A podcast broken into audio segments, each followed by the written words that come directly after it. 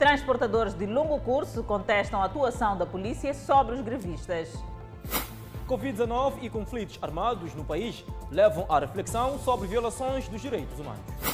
Cernic, na província de Maputo, procura suposta mandante do homicídio em Chumé. Volume de produção do setor dos transportes e comunicações registra queda.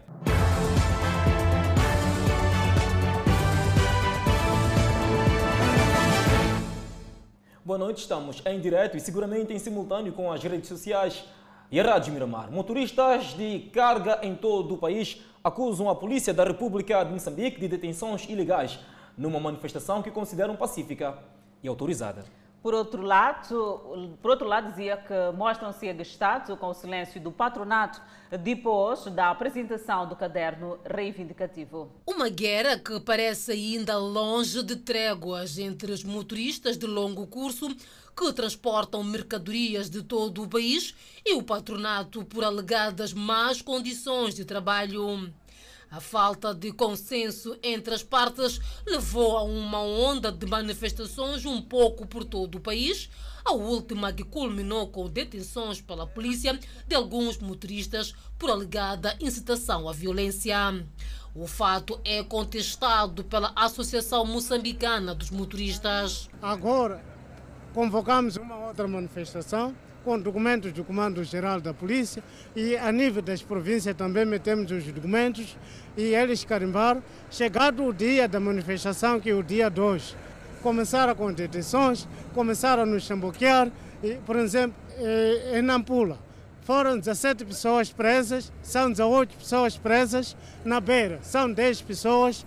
Aqui em Maputo, foi uma pessoa, essa pessoa daqui do Maputo saiu porque tinha que pagar 5 mil meticais alegam através deste documento ter tido autorização da polícia para uma manifestação pacífica. A Constituição da República aceita para nós fazer uma manifestação pacífica. Nós não agredimos a ninguém, não fizemos mal a ninguém, mas só simplesmente a polícia veio nos bater. A Associação dos Motoristas que mostram-se agastados com detenções alegadamente ilegais e, por outro lado, sem o apoio dos patronatos. Acusam as partes envolvidas de silêncio depois dos encontros havido entre as partes. É uma dor imensa o que está a acontecer com nós motoristas.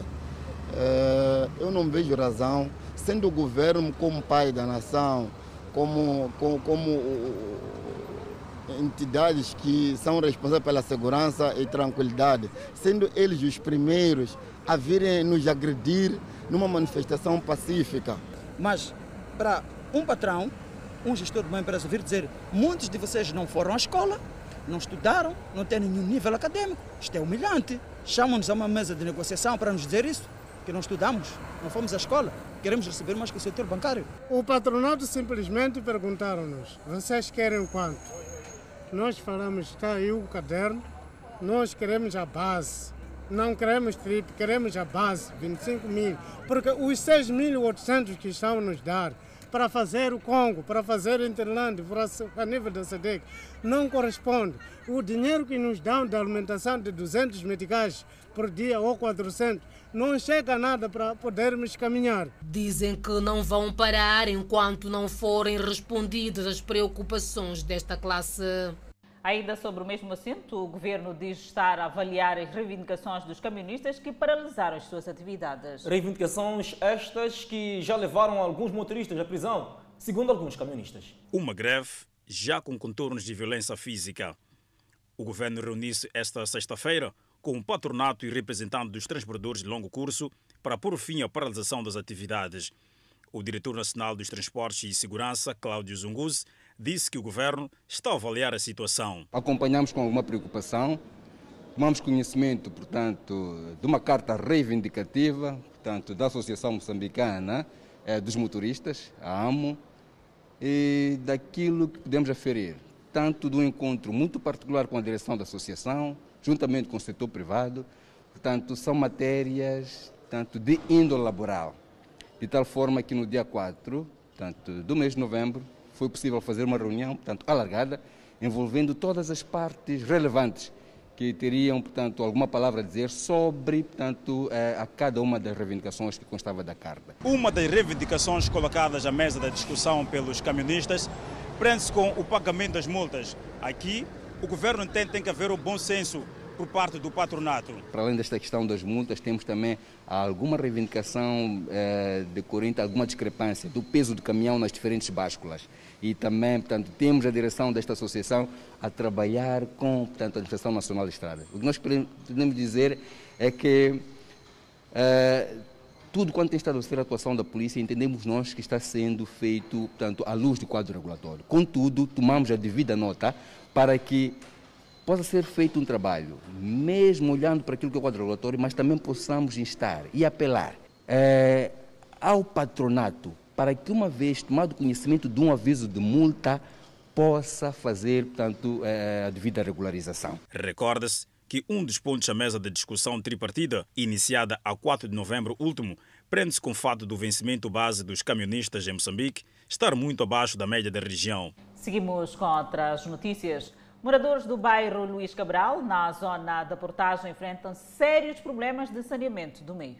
Com as chuvas que se fazem sentir, águas paradas propiciam inundações e criam charcos para mosquitos. Casas com sistema precário de drenagem. Quando chove, na casa onde mora a Luísa, de 20 anos, a água desta vala não tem um caminho a seguir e transborda para o quintal. Com as chuvas que se fazem sentir nos últimos dias na cidade de Maputo, moradores do bairro Luís Cabral, na zona da portagem, reclamam por causa das condições do sistema de esgoto. A água não é aqui escoada. Facto que faz com que muitas vezes as suas residências fiquem inundadas quando chove. Luísa já quase que está acostumada. Quando do céu cai a chuva, o martírio começa. Aqui quando chove só enche a água. Hum. A água não tem saída. Uhum. E como é que vivem aqui em casa com água, aqui no quintal, quando chove? Oh, tentamos abrir umas covas para a água, pelo menos correr aí na vale. O cenário repete-se um pouco por todos os quarteirões, que aliás são difíceis de identificar devido às construções desordenadas. Que está cheia a água aqui. Quando chover está cheia a água. Enche muito. A senhora Zena Isaías fez saber que os vizinhos não têm colaborado na gestão das valas de drenagem. Fica cheio de água, cheio de matope, cheio de lixo. As pessoas deitam lixo de qualquer maneira. Sim. Essa água aqui nesses, na vala aqui não seca? Essa água seca. Mas as pessoas aqui não têm higiene. Mesmo aquela que eles lavam, que que deitam aí mesmo, descartável, deitam aí mesmo.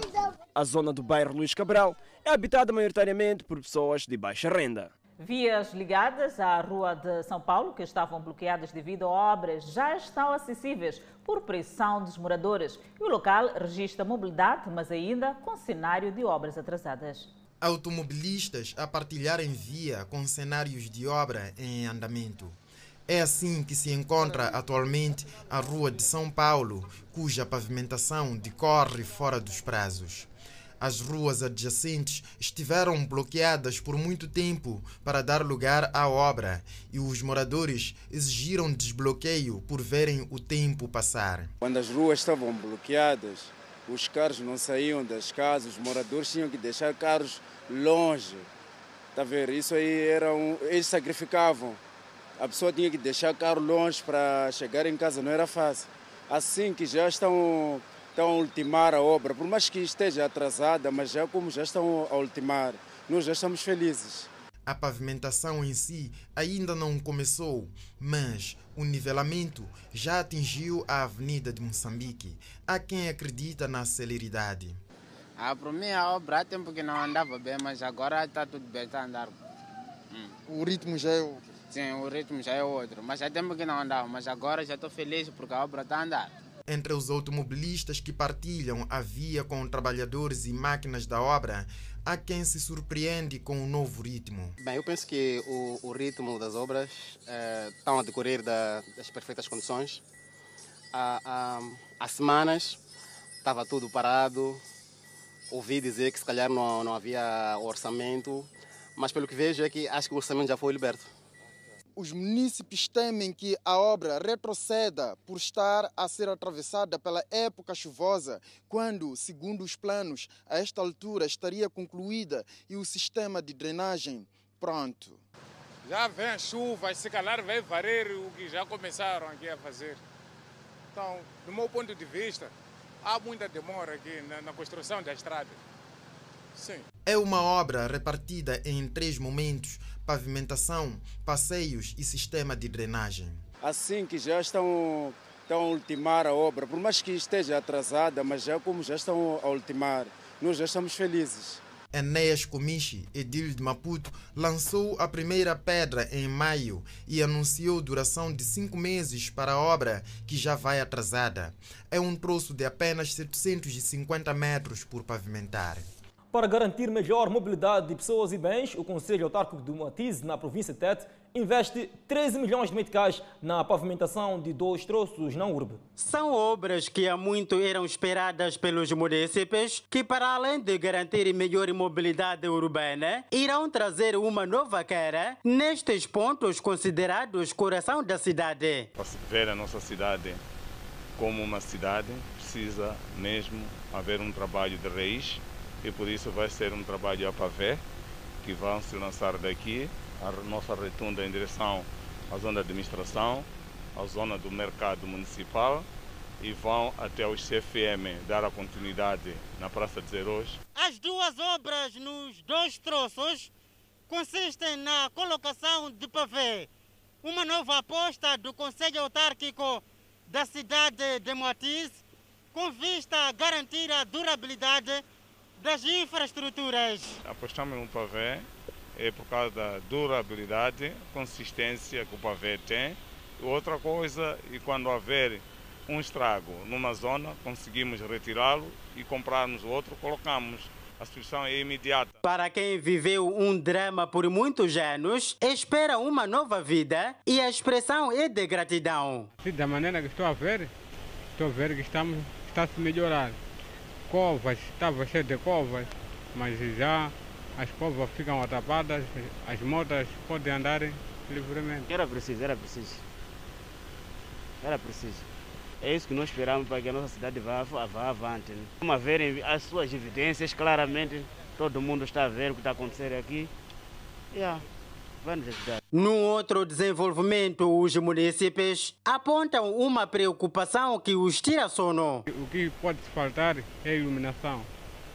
Não, não temos na, nas vias assim, não temos iluminação. Para além deste trabalho, estão em curso igualmente as obras da tão almejada circular de Moatiz e a do reassentamento 25 de setembro, uma via que dá acesso à maior unidade sanitária daquela região. Enquanto isso, mais de 500 crianças de Tinga-Tinga, na Machixa, vão reduzir distância para ter acesso a uma escola secundária. Tudo graças à entrada em funcionamento de uma nova escola naquele bairro.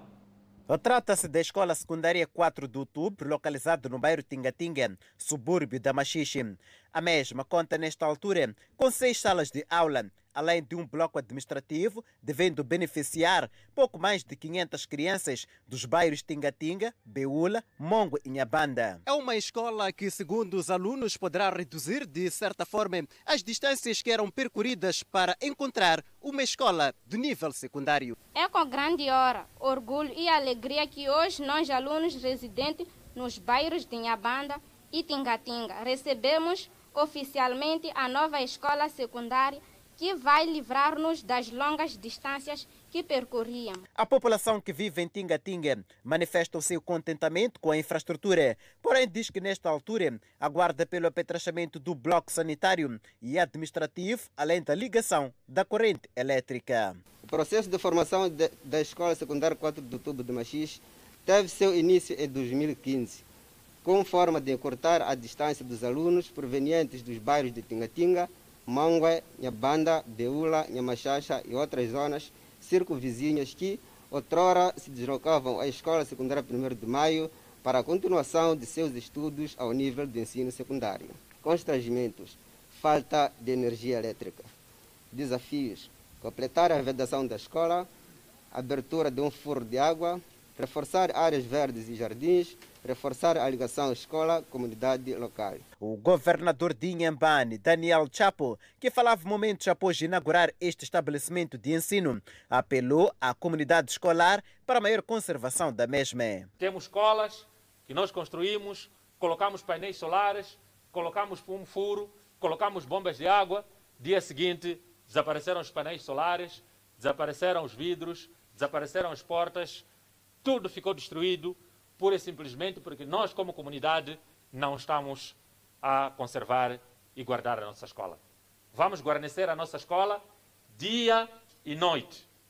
Como disseram aqui, as crianças andavam grandes distâncias para encontrarem uma escola. Hoje, estamos aqui com uma escola, a distância foi reduzida, são mais de 500 crianças que estão a estudar nessa escola. A escola que hoje recebemos apresenta-se em boas condições de conservação. Daí o nosso comprometimento é cuidá-la para servir igualmente às gerações vindouras. Com a entrada em funcionamento desta escola, Machixe passa a contar com oito escolas secundárias do ensino geral. O Ministério da Justiça, parceiros internacionais e sociedade civil iniciaram esta sexta-feira uma reflexão sobre direitos humanos no contexto da Covid-19 e violência armada no centro e norte do país. É a violação dos direitos humanos a encontrar terreno na crise do coronavírus e na violência armada no centro e norte do país. Facto que preocupa as autoridades do setor da justiça, parceiros internacionais e sociedade civil que se encontraram para refletir. Essas temáticas visam, sobretudo, debatermos os direitos humanos e a Covid-19, tendo em conta que é uma doença recente, e também preocupa a comunidade internacional mas também teremos uma oportunidade de discutir aqui nesse simpósio a questão concreta, não é? Eh, da violação de direitos humanos nas zonas de conflito. É comum associar-se à violação dos direitos humanos em situações mais gritantes, como é o caso da violência armada no centro e norte do país. Mas o diretor nacional dos Direitos Humanos e Cidadania explica como o mal ganha campo com a crise do coronavírus por não respeitar as normas do protocolo de prevenção. E não só pode haver acontecer algumas pessoas que de facto estejam infectadas pela doença, mas que exigem um tratamento como parte do pressuposto que todo indivíduo tem direito à saúde. Não é? Então merece o devido tratamento. É mais nessa perspectiva. É por isso que no debate também convidou-se alguém que trabalha concretamente na área da saúde para poder nos explicar como é que esse processo pode ocorrer em caso de violação de direitos humanos. Depois de ilustrar as mais-valias da sua prestação, o Centro de Colaboração em Saúde abre o ângulo para expor violação dos direitos humanos dos que vivem com o vírus do HIV. Das barreiras apresentadas ligadas ao HIV e tuberculose no seio das comunidades e unidades sanitárias, são apontadas com maior enfoque a demora no atendimento dentro das unidades sanitárias, o estigma e a discriminação e o mau atendimento. Portanto, muitas vezes nos preocupamos, e muito bem, em ir à busca dos doentes que faltam ao tratamento, que abandonam o tratamento. Mas muito mais importante do que isto é criarmos condições de boa qualidade de atendimento aos doentes, porque senão eles sempre vão acabar abandonando o tratamento. A representante do Programa das Nações Unidas para o Desenvolvimento diz não haver observância dos direitos humanos onde faltam paz e desenvolvimento. Levar a paz e o desenvolvimento às pessoas que servimos. Não haverá desenvolvimento sem paz e não haverá paz sem desenvolvimento. E nenhum deles será alcançado se não colocarmos os direitos humanos no centro das nossas intervenções. Dominou a reflexão também o conteúdo sobre avanços e desafios contemporâneos de liberdades fundamentais. A província de Cabo Delgado acolhe até amanhã a reunião nacional do Instituto Nacional de Segurança Social. Adelaide, entre os vários pontos a serem discutidos, o encontro deverá produzir o plano de instituição para o ano de 2021. Quadro da Direção-Geral do Instituto Nacional de Segurança Social, delegados provinciais e parceiros estão reunidos na cidade de Pemba, em Cabo Delgado, para discutir o desempenho da instituição e traçar estratégias com vista ao cumprimento do plano quinquenal do governo. Na abertura do evento, que deverá durar dois dias, a ministra de Trabalho e Segurança Social fez saber que uma das prioridades do INSS no presente quinquênio é o aumento da cobertura da segurança social obrigatória, cuja meta é inscrever cerca de 92 mil novos contribuintes. Bem como prosseguir com medidas visando providenciar serviços de melhor qualidade aos seus utentes e a aproximação dos serviços ao cidadão. O evento acontece em Cabo Delgado, província que é assolada pelo terrorismo há três anos, uma situação que tem afetado contribuintes e pensionistas do Sistema Nacional de Segurança Social. O governador de Cabo Delgado está expectante em soluções com vista a ajudar este grupo social. As decisões que aqui serão tomadas visam, para além de atacar questões estruturantes do setor, prestar apoio e assistência aos pensionistas deslocados das áreas afetadas pelas, pelos eh, terroristas discutirem o que podemos fazer para Cabo Delgado, tendo em conta a situação que a nossa população de Cabo Delgado vive. O presidente da Confederação das Associações Econômicas, Agostinho Vuma, pediu maior interação entre o INSS e outras instituições do Estado, por forma a simplificar e tornar célere o processo de abertura e início de funções de novas empresas. É porque Cabo Delgado foi uma das províncias que teve pouco benefício em relação aos financiamentos eh, colocados à disposição pelo BNI e também porque houve uma injeção da parte do INSS.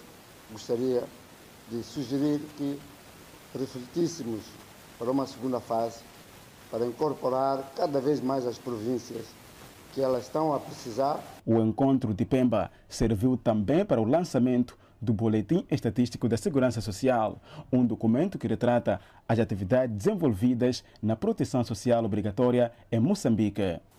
É uma publicação que será de prioridade anual de hora em diante. O presente boletim tem o seguinte conteúdo distribuído em 112 páginas: dados nacionais, dados de contribuintes por província, dados de beneficiários inscritos por província, dados de prestações de curto prazo por província, dados de prestações a longo prazo por província e o seu glossário. A Câmara dos Despachantes Aduaneiros de Moçambique quer ajudar o governo no combate à evasão fiscal como forma de garantir a canalização de receitas e incrementar a economia. Foi em sede da 20 Assembleia Geral, nesta sexta-feira, que se colocaram novos desafios para os próximos três anos de gestão da Câmara de Despachantes Aduaneiro. 2020 foi um ano difícil, apesar das facilidades fiscais dadas pelo governo. A Câmara de Despachantes Aduaneiros teve a grande missão de garantir que a entrada de mercadorias não fosse foco de transmissão e propagação do novo coronavírus. Vários são os desafios impostos à Câmara de Despachantes Aduaneiros de Moçambique, um dos quais é impedir, ou melhor, combater a invasão fiscal. Na ocasião, foi eleito o novo presidente da Câmara de Despachantes Aduaneiros. No entanto, o presidente cessante, Dixon Chong, reiterou seu compromisso com a causa da instituição. O grande desafio eh, que a Câmara no seu todo tem, e em especial para o novo elenco, vai ser ajudar ao governo no combate à evasão fiscal eh, a nível da autoridade tributária e a consolidação daquilo que são as parcerias para a revisão legislativa a nível da administração tributária moçambicana. Este será o grande desafio, consolidar todos os eliminar todos os mecanismos que possam permitir algum tipo de evasão fiscal. O presidente eleito diz que deve haver incentivo fiscal para se recuperar da crise imposta pela Covid-19. O processo de recuperação não depende muito da atividade de despachante aduaneiro. É, uma, uma, é um processo que depende do mercado internacional e dos importadores. O que é preciso é que provavelmente haja algum, algum tipo de, de incentivos para que as pessoas, eh, de certa maneira, para aqueles que ficaram de facto afetados, consigam recuperar, melhorem as importações, porque só assim é que de facto as, o, que tem a ver com as importações vai melhorar. O presidente eleito tem um mandato com uma duração de três anos.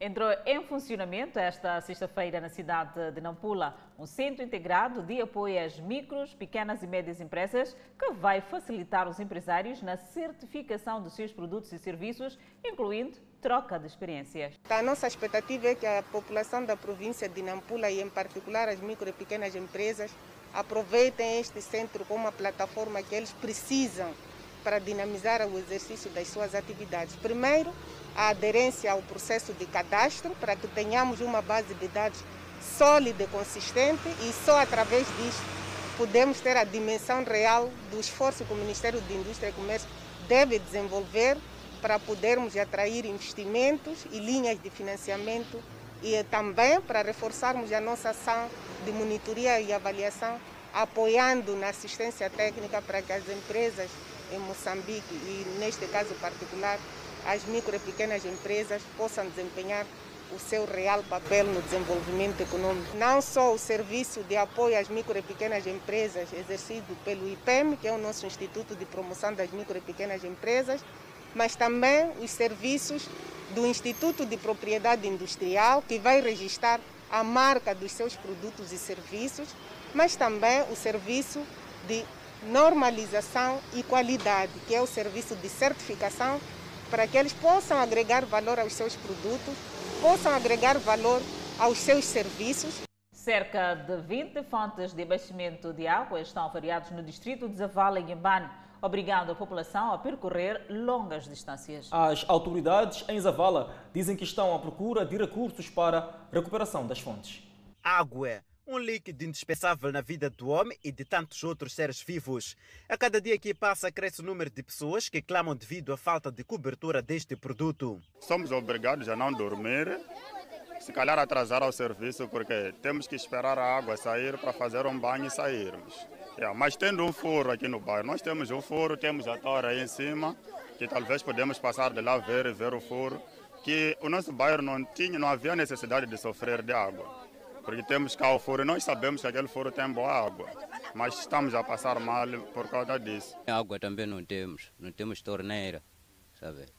Enquanto as autoridades desdobram-se em atividades de alargamento da rede de abastecimento de água, as ações dos malfeitores e também a não conservação destas fontes contribui para o assoreamento desses sistemas de abastecimento de água. Em Zavale, as autoridades contabilizam dezenas de sistemas de abastecimento de água que não fornecem o precioso líquido à população por conta da avaria dos mesmos. Existem mais, estamos a falar de 19 sistemas de abastecimento de água que estão avariados e 9 estão assoreados. Estamos neste processo à procura de investimentos no sentido de eh, trazermos em funcionamento portanto, esses sistemas. E também temos seis que estão assoreados, aí estamos a trabalhar com os mecânicos que foram treinados exatamente para dar cobertura. Neste momento, segundo o administrador de Zaval, Dário Machava, decorre o trabalho de levantamento dos dados a fim de se apurar os recursos financeiros necessários para a reposição de sistemas avariados. O valor ainda não está estimado porque estamos em processo de levantamento junto com os colegas eh, ligados à área de infraestrutura e obras públicas. É um processo que está em curso. Neste distrito, localizado no sul de Inhambane, existem somente 231 sistemas de abastecimento de água, sendo que a maior parte são de operadores privados. Assim, a taxa de cobertura é de apenas 47%. O Instituto Nacional de Meteorologia prevê a continuação da ocorrência de chuvas fortes, localmente muito fortes, acompanhadas de trovoadas e ventos com rajadas. O mau tempo começa a se fazer sentir ainda hoje, dia 4 e amanhã, dia 5 de dezembro de 2020, para as províncias de Sofala, Manica, Tete, para Tete, distritos de Zumbo, Xangara, Moatize, Mague, Chiuta, Caurabassa, Marara e cidade de Tete. Já na província da Zambésia, nos distritos de Namarroi, Il, Mulevala, Luabo, Xind, Mopeia, Murumbala, Der, Nicoadala, Inhansuns, Namacura, Milange, Lugela, Mulumbo, Mucuba, Maganja da Costa, Maquival e cidade de Quelimane. Província de Inhambane, distritos de Govur, Inhassor e Mabote. Província de Gaza, distritos de Massangena, Bilén, Choque e cidades de Xeixai. Já para a província de Maputo, para todos os distritos. E para ver e ouvir no próximo bloco, Cernic procura a suposta mandante do crime de assassinato em Chumene, Adelaide Isabel.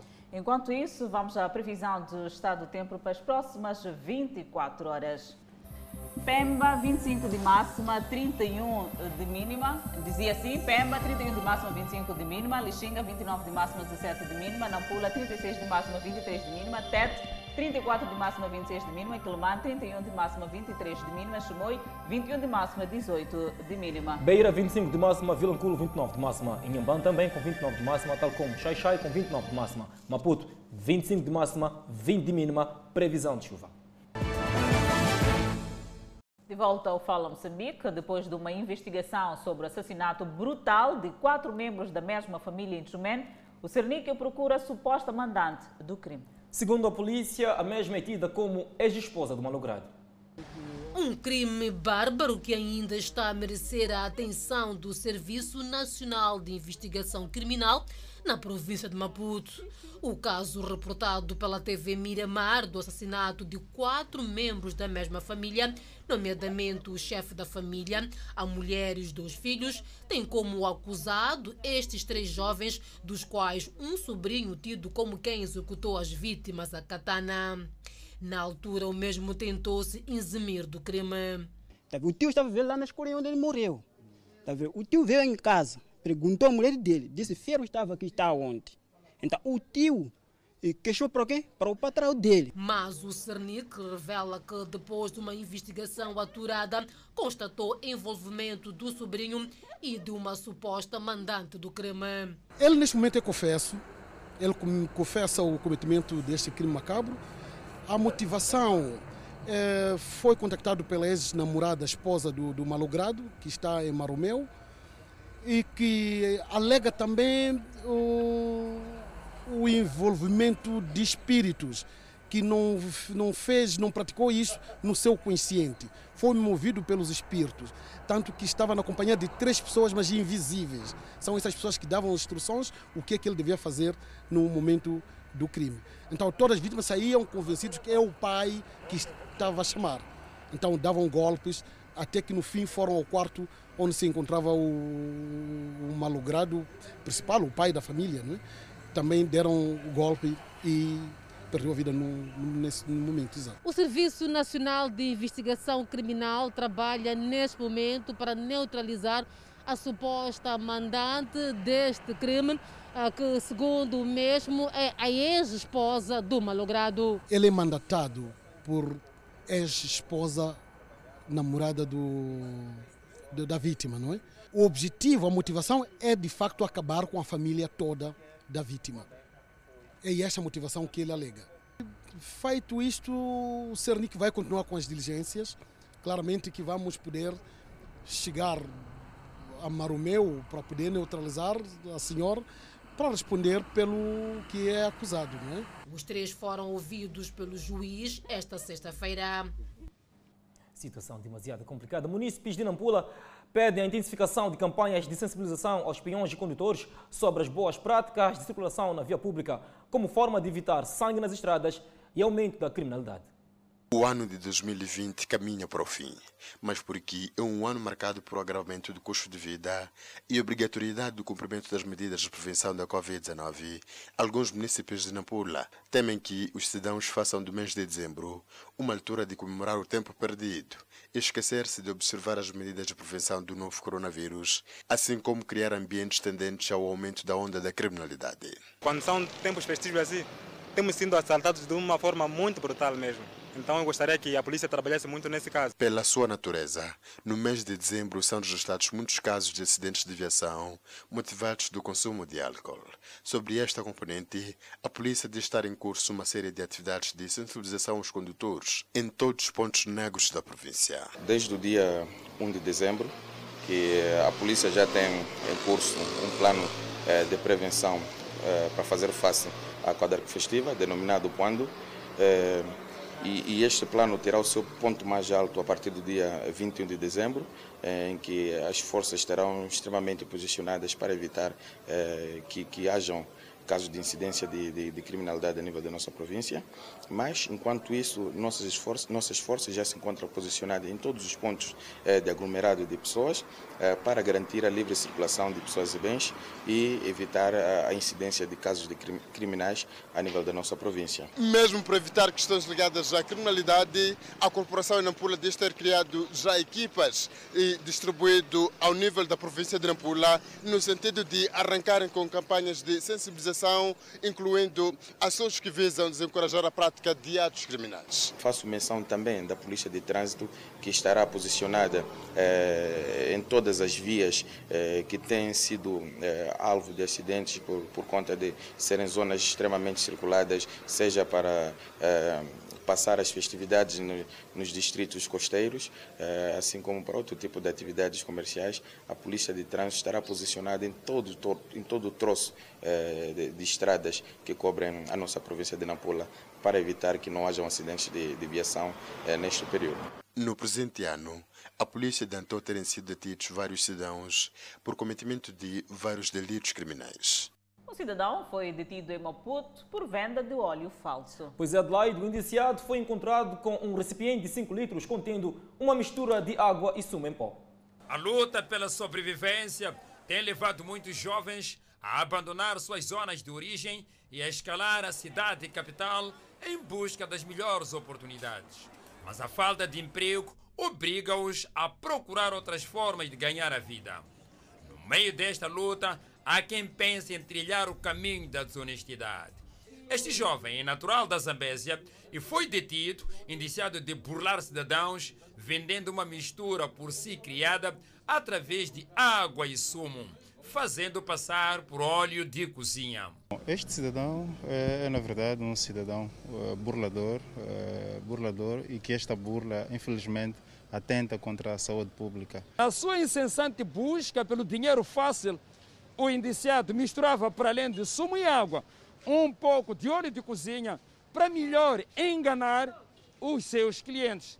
Ora, circulava nesta zona normalmente até ser detido pelas autoridades policiais na primeira esquadra.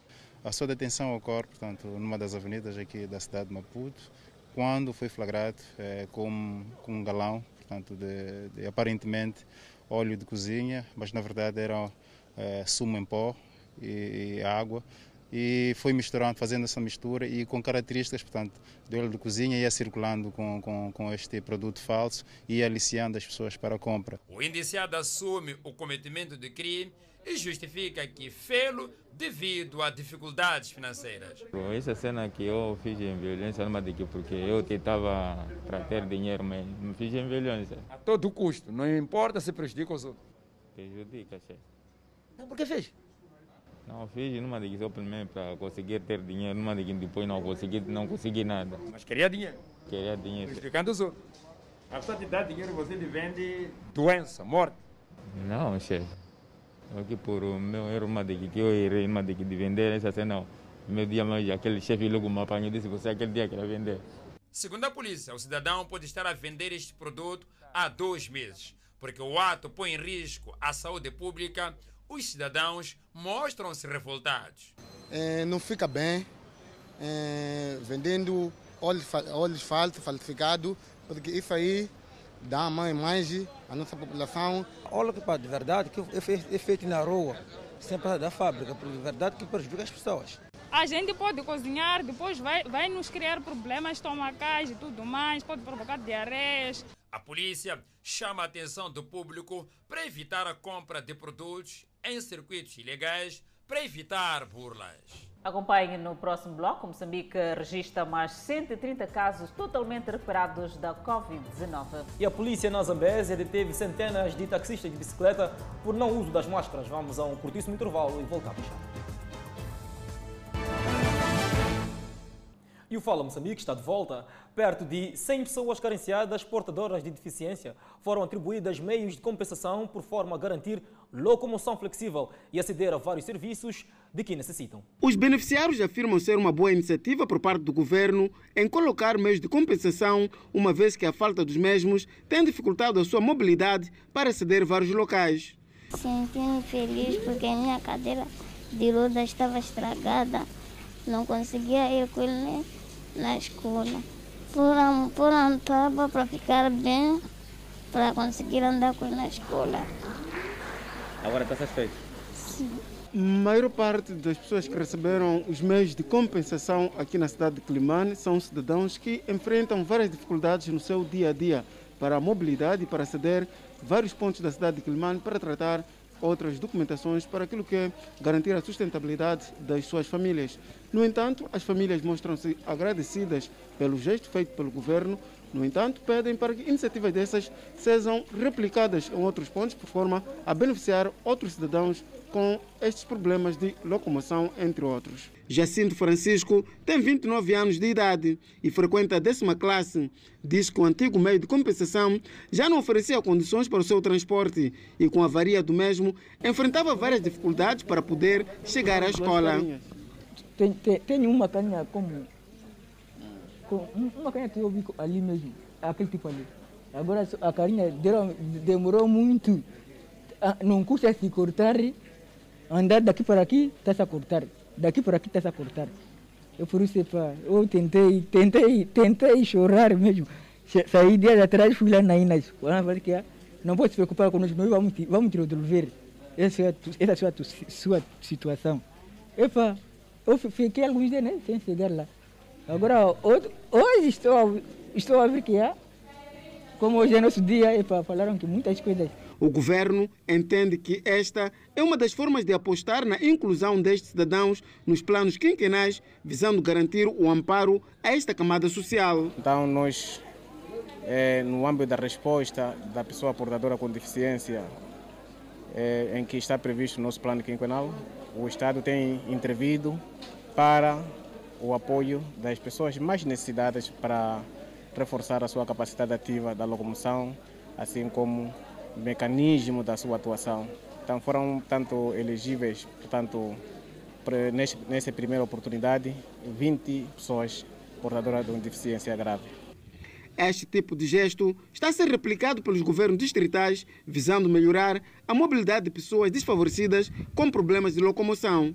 Seguimos com a evolução da Covid-19 no país. Moçambique registrou mais de 130 recuperados nas últimas 24 horas e atualmente tem um cumulativo de 14.160 totalmente recuperados da doença.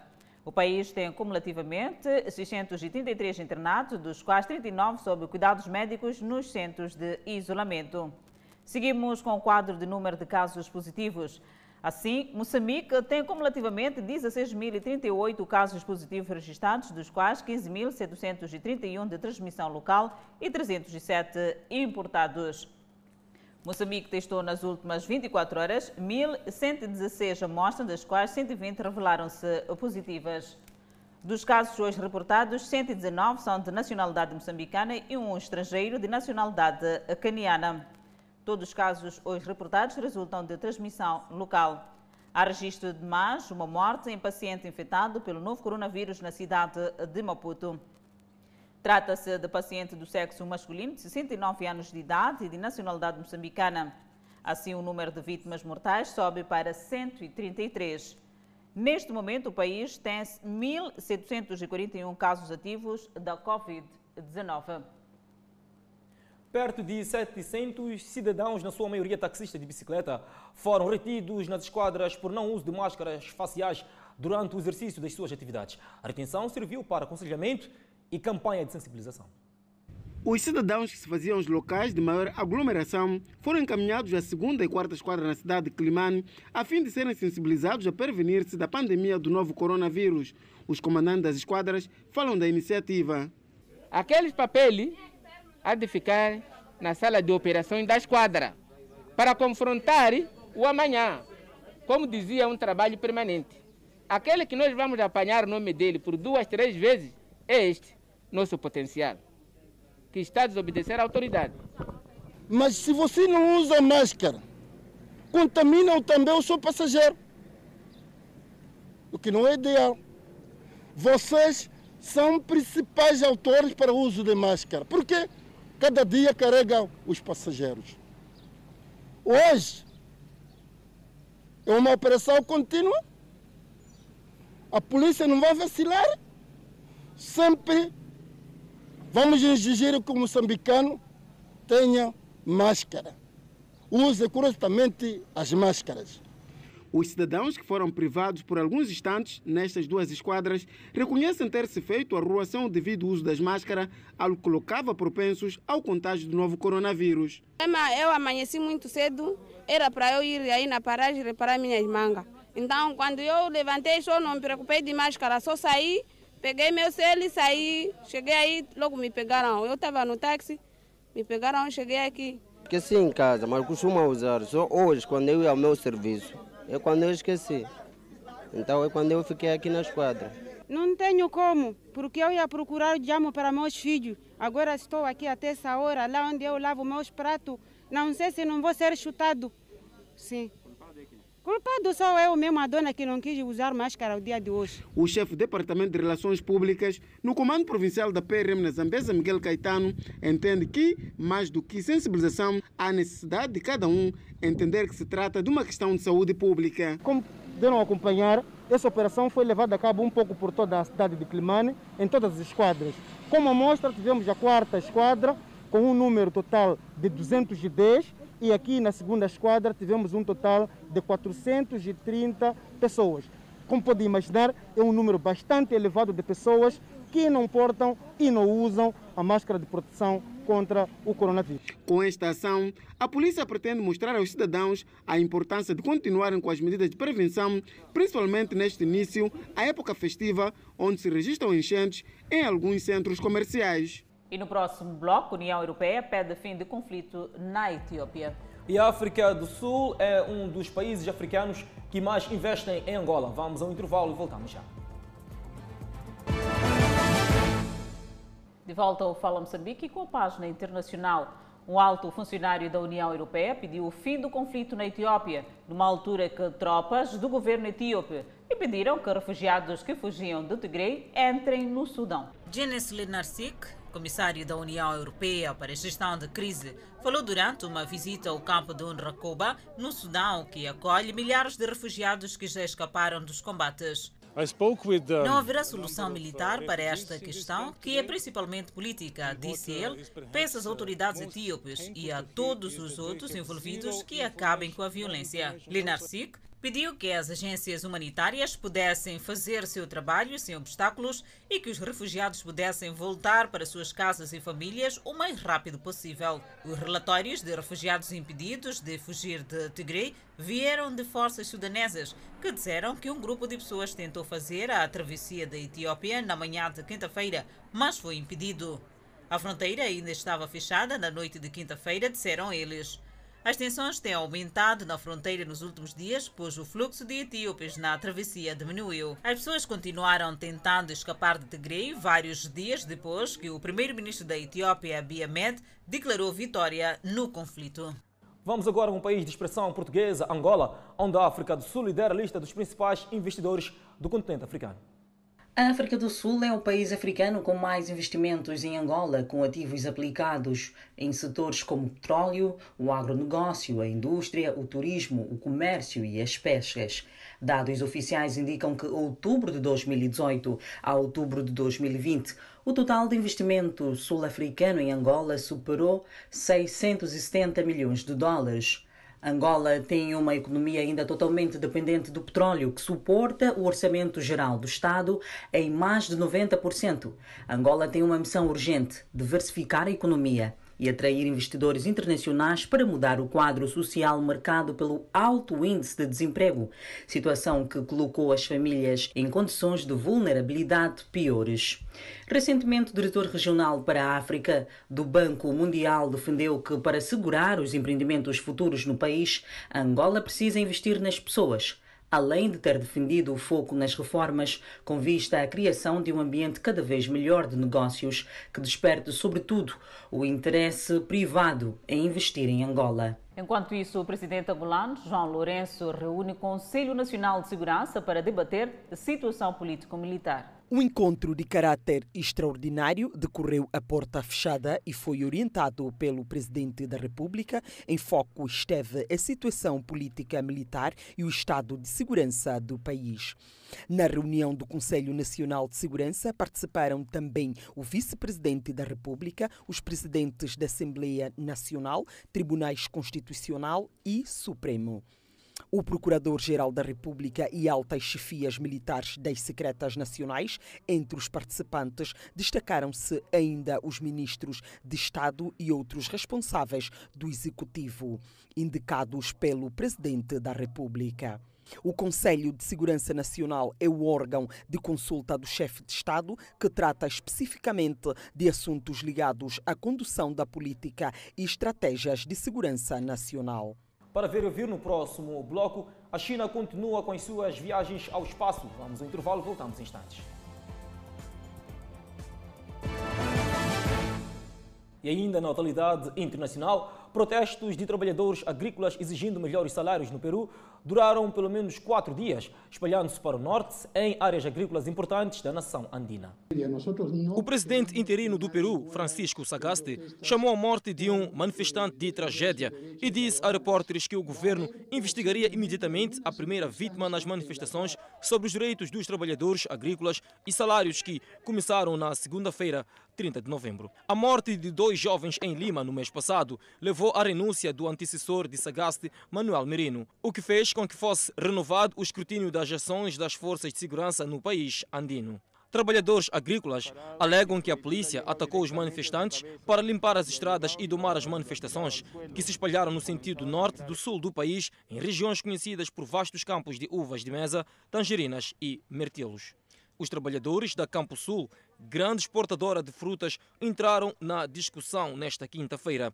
Trabalhadores agrícolas da agroexportadora Talza anunciaram que também participariam dos comícios esta sexta-feira. O Peru é um grande exportador global de mirtilos, além de produzir uvas, abacates e aspargos. Centenas de machobombos e caminhões de reboque transportando frutas frescas ficaram presos pelo quarto dia ao longo da rodovia Pan-Americana Sur 300 km ao sul de Lima, levando a confrontos com manifestantes que bloqueavam as estradas. As negociações entre o governo e os líderes do protesto não conseguiram chegar a um acordo. Uma espaçonave chinesa decolou da Lua na noite de quinta-feira com uma carga de rochas lunares, iniciando o primeiro estágio do seu retorno à Terra. Change 5 a terceira espaçonave chinesa a pousar na Lua e a primeira a decolar novamente, é a última de uma série de missões espaciais chinesas cada vez mais ambiciosas. O país também tem um orbitador e um rover com destino a Marte. O Change 5 pousou na terça-feira no Mar das Tempestades no lado mais próximo da Lua. Sua missão era coletar cerca de 2 kg de rochas lunares e trazê-las de volta à Terra. O primeiro feito desde que as espaçonaves americanas e soviéticas o fizeram no final dos anos 1960 e 70. O local de pouso ficava perto de uma formação chamada Mons Ramka e pode conter rochas bilhões de anos mais jovens do que as recuperadas anteriormente. As rochas lunares e detritos foram lacrados dentro de uma vasilha espacial para evitar contaminação. O veículo de subida decolou da Lua pouco depois das 23 horas, hora de Pequim, quinta-feira, e era devido ao encontro com um veículo de retorno em órbita lunar. Em seguida, transferir as amostras para uma cápsula, de acordo com a Administração Espacial Nacional da China. Após a transferência, o módulo de subida seria ejetado e a cápsula permaneceria em órbita lunar por cerca de uma semana, aguardando o momento ideal para fazer a viagem de volta à Terra. E ainda na atualidade internacional, no continente asiático, o primeiro-ministro do Japão disse que não vai poupar esforços para realizar as Olimpíadas de 2020 em Tóquio de maneira segura. Yoshide Suga fez os comentários durante um discurso em vídeo divulgado na quinta-feira, numa sessão especial da Assembleia Geral das Nações Unidas. Suga disse esperar que hospedar os Jogos de Tóquio no próximo ano sirva como prova de que a humanidade derrotou a pandemia da Covid-19. As Olimpíadas estão programadas para começar a 23 de julho do próximo ano seguidas pelas Paralimpíadas a 24 de agosto. Ele disse que a pandemia demonstrou a necessidade de assistência médica universal universal em todo o mundo. A saúde de ninguém deve ser deixada para trás, declarou. Suga acrescentou que é essencial reavivar a economia global. O Fala Moçambique fica por aqui. Obrigada pela atenção dispensada. Pois é, Adelaide, é sexta-feira, prenúncio de fim de semana. Haja prudência. Grato de coração pela atenção dispensada.